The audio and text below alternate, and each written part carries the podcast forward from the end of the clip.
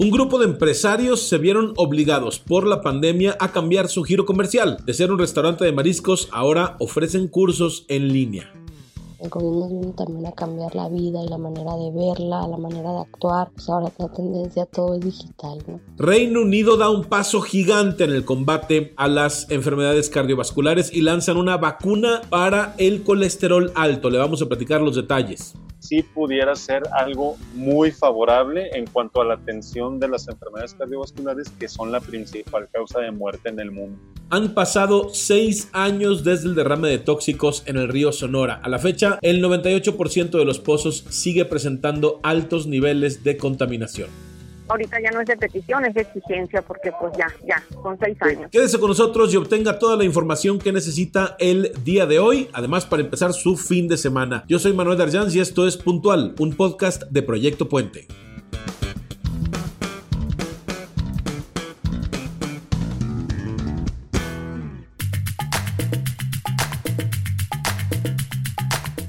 Casa Resaca inició en marzo de 2018. Es un restaurante de mariscos donde, pues, ¿qué era lo peculiar? Que era en una casa, por eso le llamábamos así, pues le, pusimos ese nombre. Y todo lo que hicimos, tanto físicamente como las mesas, eh, la música, los platillos, hasta los platos donde servíamos, los vasos, eh, las aguas para tomar, todo era muy como muy hogareño, un sabor muy peculiar, con mucho cariño obviamente. Y el ambiente era así, muy acogedor, muy chiquito. Entonces te sentías como en casa, ¿no? Estabas comiendo mariscos pero como en casa. Abrir un restaurante que te hiciera sentir como en casa fue un sueño compartido por tres amigos, Andrea Alvarado, Jaime Morán y Rainer Ruiz. Trabajaron como cualquier emprendedor para posicionar su marca y lo hicieron con mucho éxito. Lamentablemente, como a muchos comercios, la pandemia por coronavirus les cambió los planes por completo Así que decidieron poner en pausa el negocio para evitar un cierre definitivo. Andrea Alvarado, una de sus fundadoras, nos platica Rica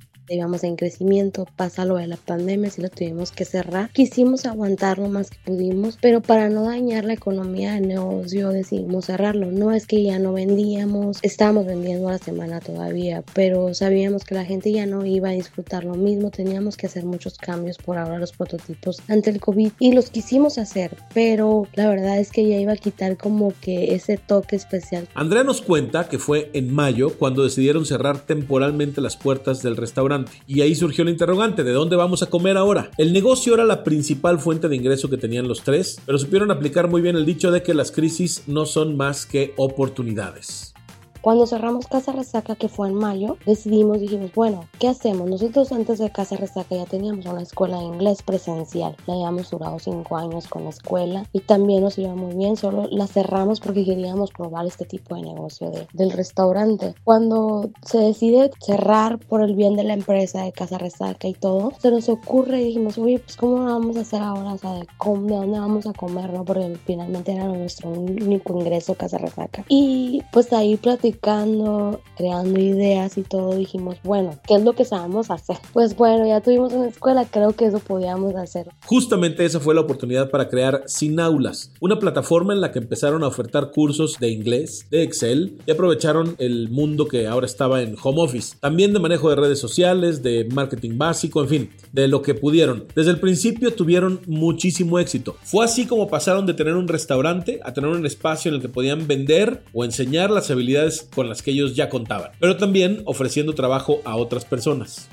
nos sentimos muy afortunados de haber tenido esta oportunidad, de haber aprovechado la oportunidad, porque muchas veces podemos tener la oportunidad pero no la aprovechamos. Desde mayo a la fecha han atendido a decenas de personas que se han interesado en sus cursos, especialmente porque son económicos, que van de los mil a los tres mil pesos. Este es un esfuerzo coordinado con sus compañeros Jaime Morán, quien se encarga del manejo de redes sociales y marketing. También participa Rainer Ruiz como encargado de operaciones. Y por su parte, Andrea nos cuenta que ella se dedica a la administración y a la atención al cliente. Si usted desea conocer más de esta oferta, lo invitamos a que los busque en redes sociales como Sinaulas o en su sitio web www.sinaulas.com.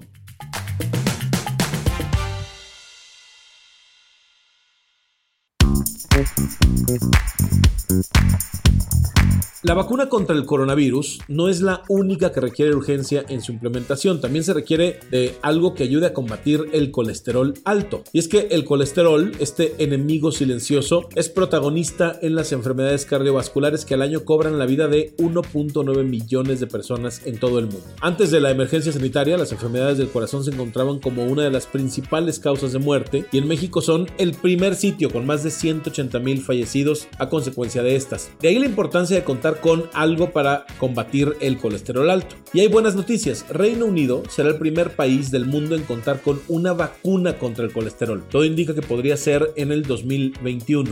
El National Health Service, que es el servicio de salud de Reino Unido, y el laboratorio farmacéutico Novartis trabajan desde 2017 en esta vacuna. La han aplicado en ratones con resultados prometedores y ahora la van a aplicar en 40 mil personas. Hablamos con el doctor Luis Zamora, médico internista, y nos explicó que se trataría de un tratamiento complementario al que actualmente se brinda a los pacientes. Sería una vacuna con doble aplicación.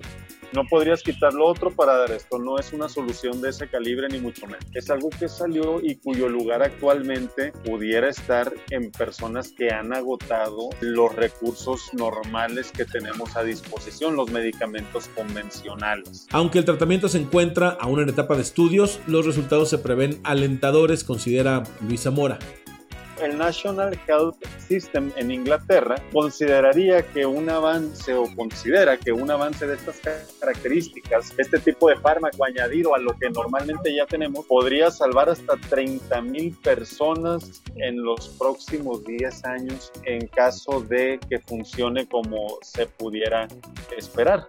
En promedio, que si 300 mil personas la recibieran junto con el resto de tratamientos, esto podría ayudar a prevenir 55 mil infartos o embolias. Pero, ¿qué pasará con México? ¿Será que tendremos acceso a esta vacuna? Una terapia de este calibre tan nueva no podríamos esperarla más allá de en menos de unos tres años, quizás o cuatro. Y, y hablamos de, de, que esté disponible solamente a tercer nivel de atención. Por ahora, la mejor manera de prevenir el colesterol, dice el doctor, es obviamente la alimentación y la activación física no debe de perder el piso que aunque en números la cosa vaya a pintar muy bien, no debe de caer en la trampa de considerar que ha llegado el momento ya de vivir mejor sin hacer el mandamiento principal que en medicina le pedimos siempre a los pacientes que hagan, que es dieta en forma, ejercicio físico.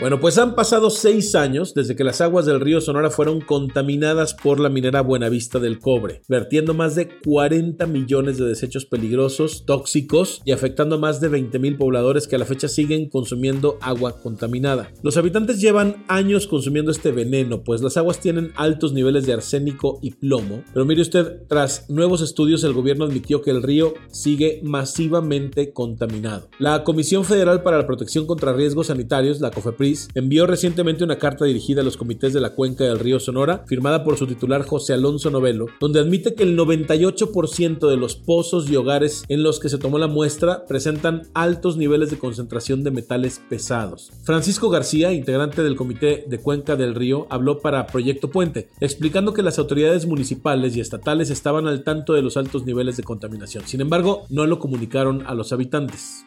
98% de los pozos están contaminados. Las mediciones las hizo Coefeprison de aquí del estado. Eh, las hizo en agosto, las hizo en marzo y las hizo ahora en julio. Tomemos en cuenta que el agua de los pozos es para consumo humano y parte de las actividades económicas de la región de los siete pueblos de la cuenca del río Sonora.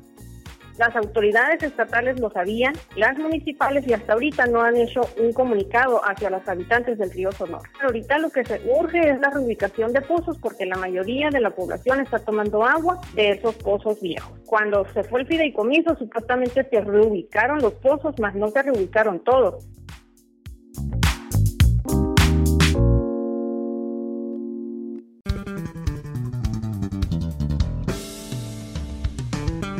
Bien, pues ya tiene usted la información que necesita para el día de hoy. Como siempre, muchas gracias por estar con nosotros. Si le gusta el trabajo que hacemos en Puntual Podcast, por favor, suscríbase en Apple Podcast, déjenos una reseña, nos ayuda muchísimo. También puede hacer clic en el botón seguir en Spotify o en cualquier plataforma en la que usted consuma sus podcasts. Yo le agradezco como siempre a todo el equipo de Proyecto Puente, especialmente a Natalia de la Rosa por la producción y a Anaís Dávila en la edición de este episodio. Yo soy Manuel Arjanz, que tenga usted un excelente fin de semana y hasta el lunes.